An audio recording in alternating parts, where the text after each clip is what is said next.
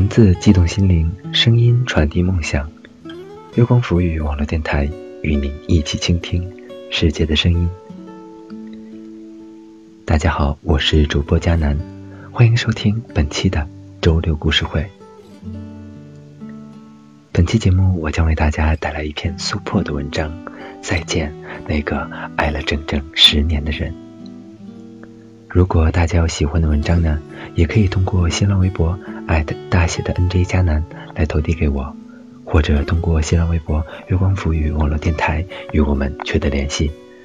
更多精彩节目，敬请关注我们的官网三 w 点 i m o o n f m 点 com。每个失眠的人心里都装满了故事，像是不小心打破了手中的热水瓶。滚烫的记忆如杯中热水，随炸裂的缝隙肆意蔓延，慢慢的灼伤你的皮肤，刺痛你的神经，让你翻来覆去难以入眠。想要毁掉一件东西很简单，想要毁掉一段记忆却很难。有时候，一首老歌，一杯烈酒，或是一场大雨，都能猝不及防的将画面重现。即使是十年之久，也能依旧清晰明了。第一次见橙子姑娘，是在朋友阿斯的饭局上。她和我年纪相仿，在一个城市读书，却因学校不同不曾谋面。阿斯过生日，召集了一大帮人。橙子姑娘坐在他的一旁。饭桌上，大家你一言我一语，相谈甚欢。橙子姑娘则安安静静的夹菜吃菜，时不时的瞥一下身旁的阿四，眼神温暖而又柔软。饭后大家散去，橙子姑娘走到阿四面前，微笑的从包里掏出一个精心包装的盒子，边说边把它揣进阿四怀里。刚才人太多，没好意思拿出来，现在给你，生日快乐。橙子姑娘灿烂的笑容和刚才安静吃饭的她判若两人。阿斯接过礼物，满脸得意的道谢，让老邢破费了。说罢，他将脸转向我说：“大洋，你们还不认识吧？他叫老邢，你俩家离得近，我待会儿开车送你们。”旁边的橙子姑娘白了他一眼后对我说：“别听他瞎说，我叫邢成远。”很高兴认识你。待会儿让他送我们回去，顺便我们再去吃点别的。我愣了一下，回道：“刚才你没有吃饱吗？”他哈哈大笑：“当然没有，只顾听你们聊天了，根本没吃多少。”我一边惊讶这姑娘的饭量，一边又佩服她那丝毫不加修饰的女汉子作风。后来接触的次数多了。我便与他熟络起来。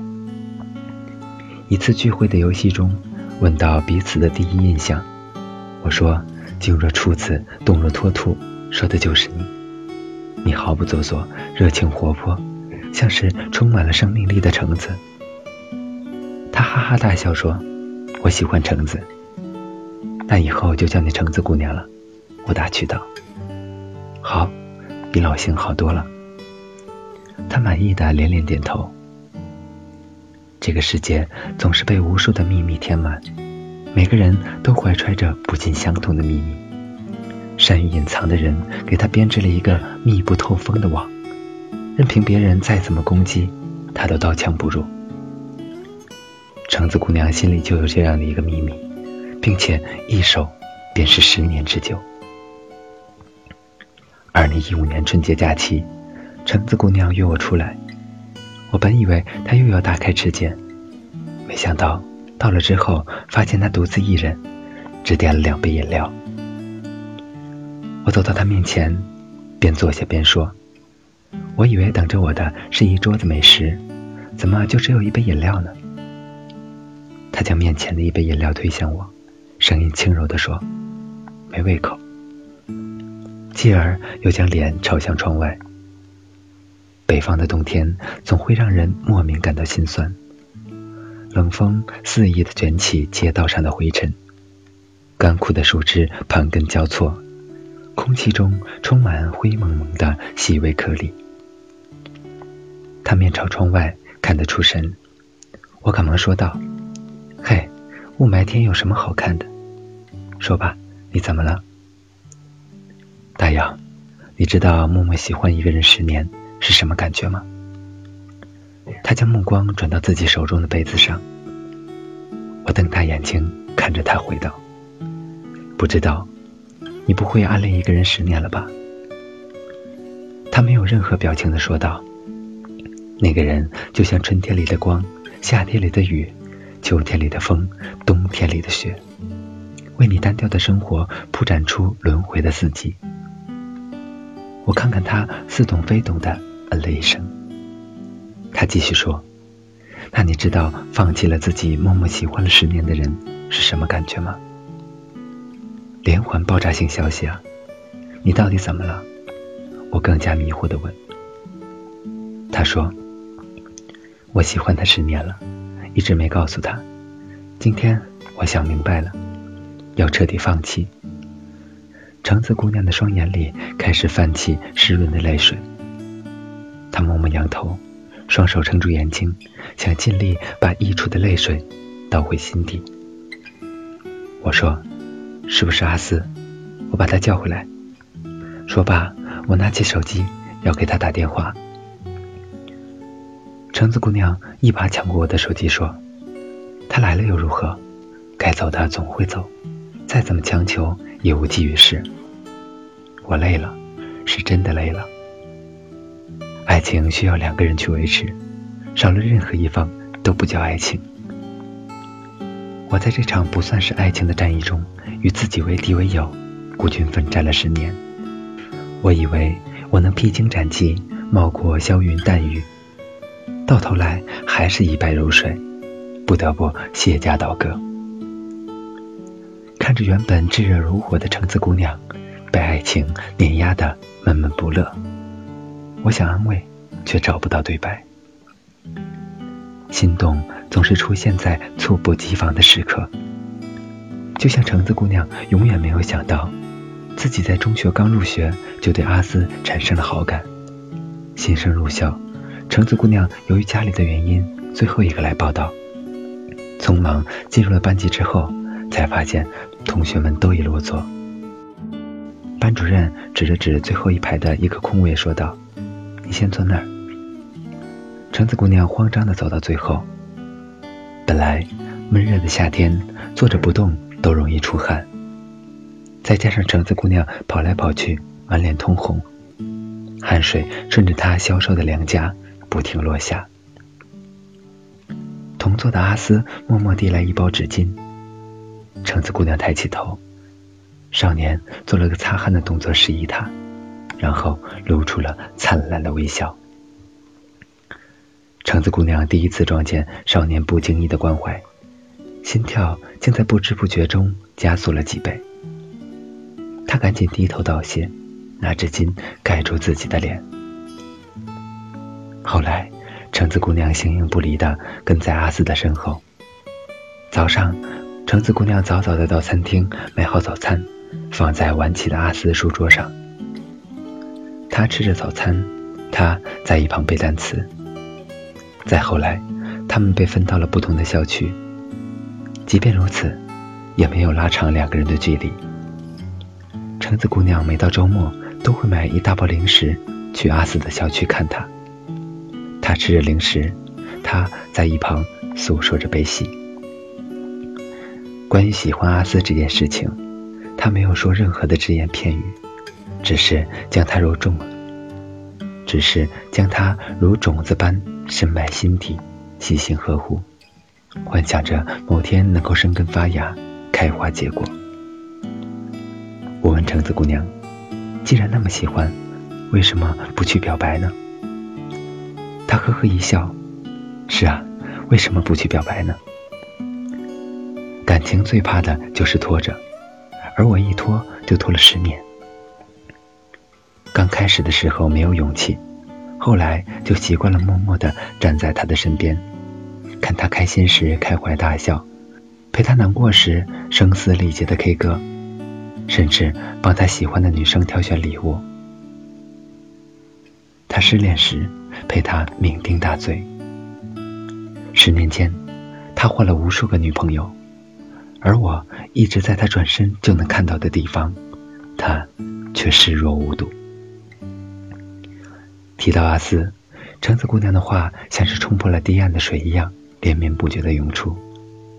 或许只有对喜欢的人才会有说不完的话，对于不喜欢的人，就只有冷漠与无言。他说：“这个决定并不是突然的，有三次你不知道的经历，让我彻底选择放弃。”二零一三年大学毕业，他顺利的进入一所国企。我在一家小旅行社工作。为了能够离他近一点，我特地在他住的地方租了房子。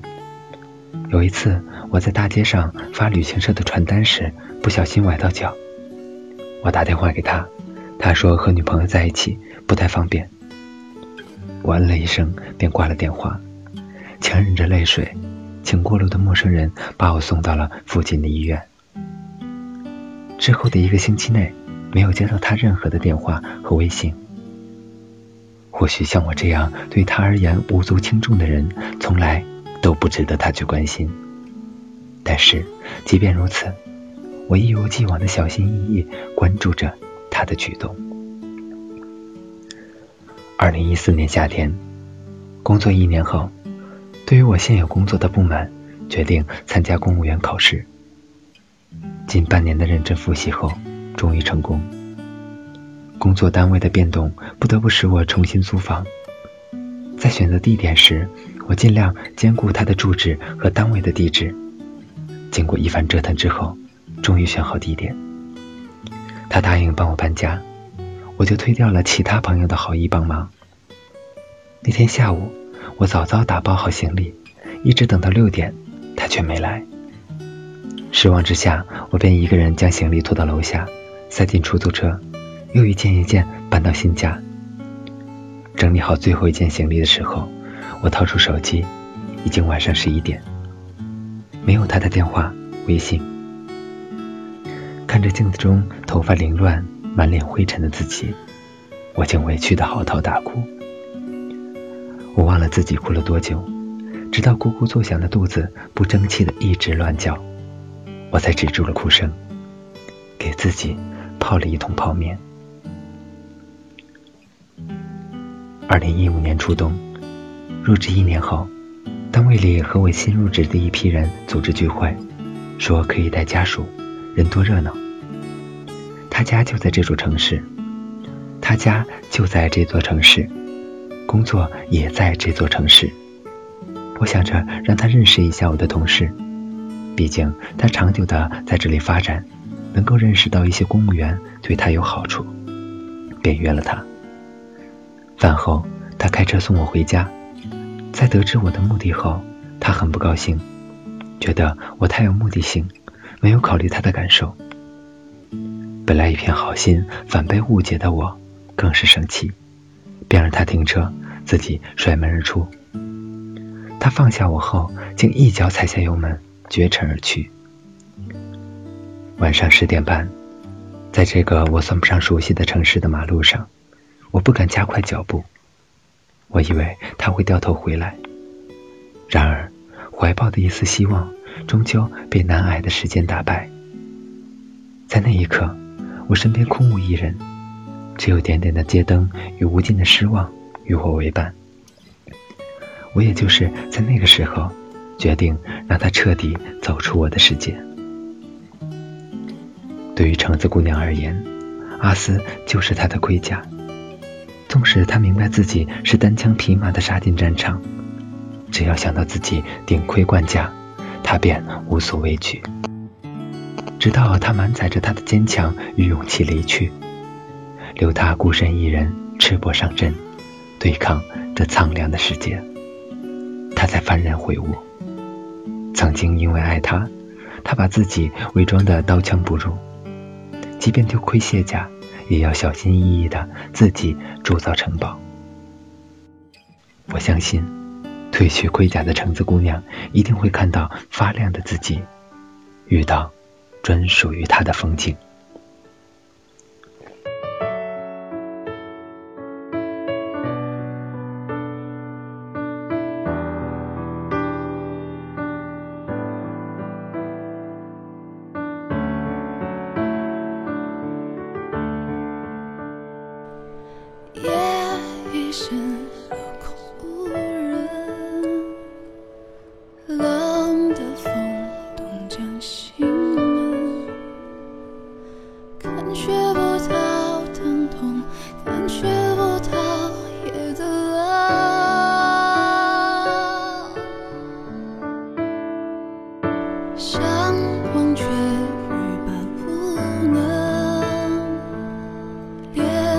像枯黄的灯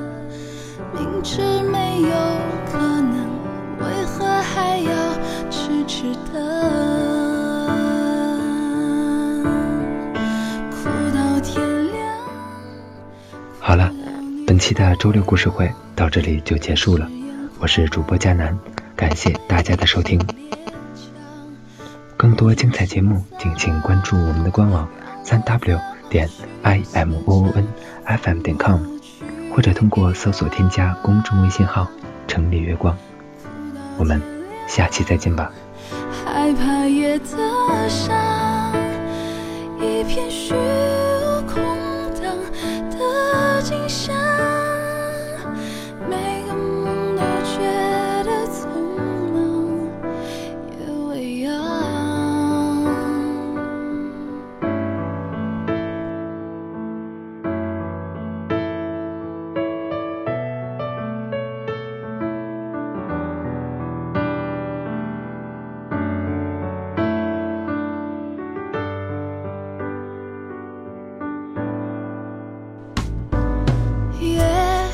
身如空无人冷的风冻将心门感觉不到疼痛感觉不到夜的冷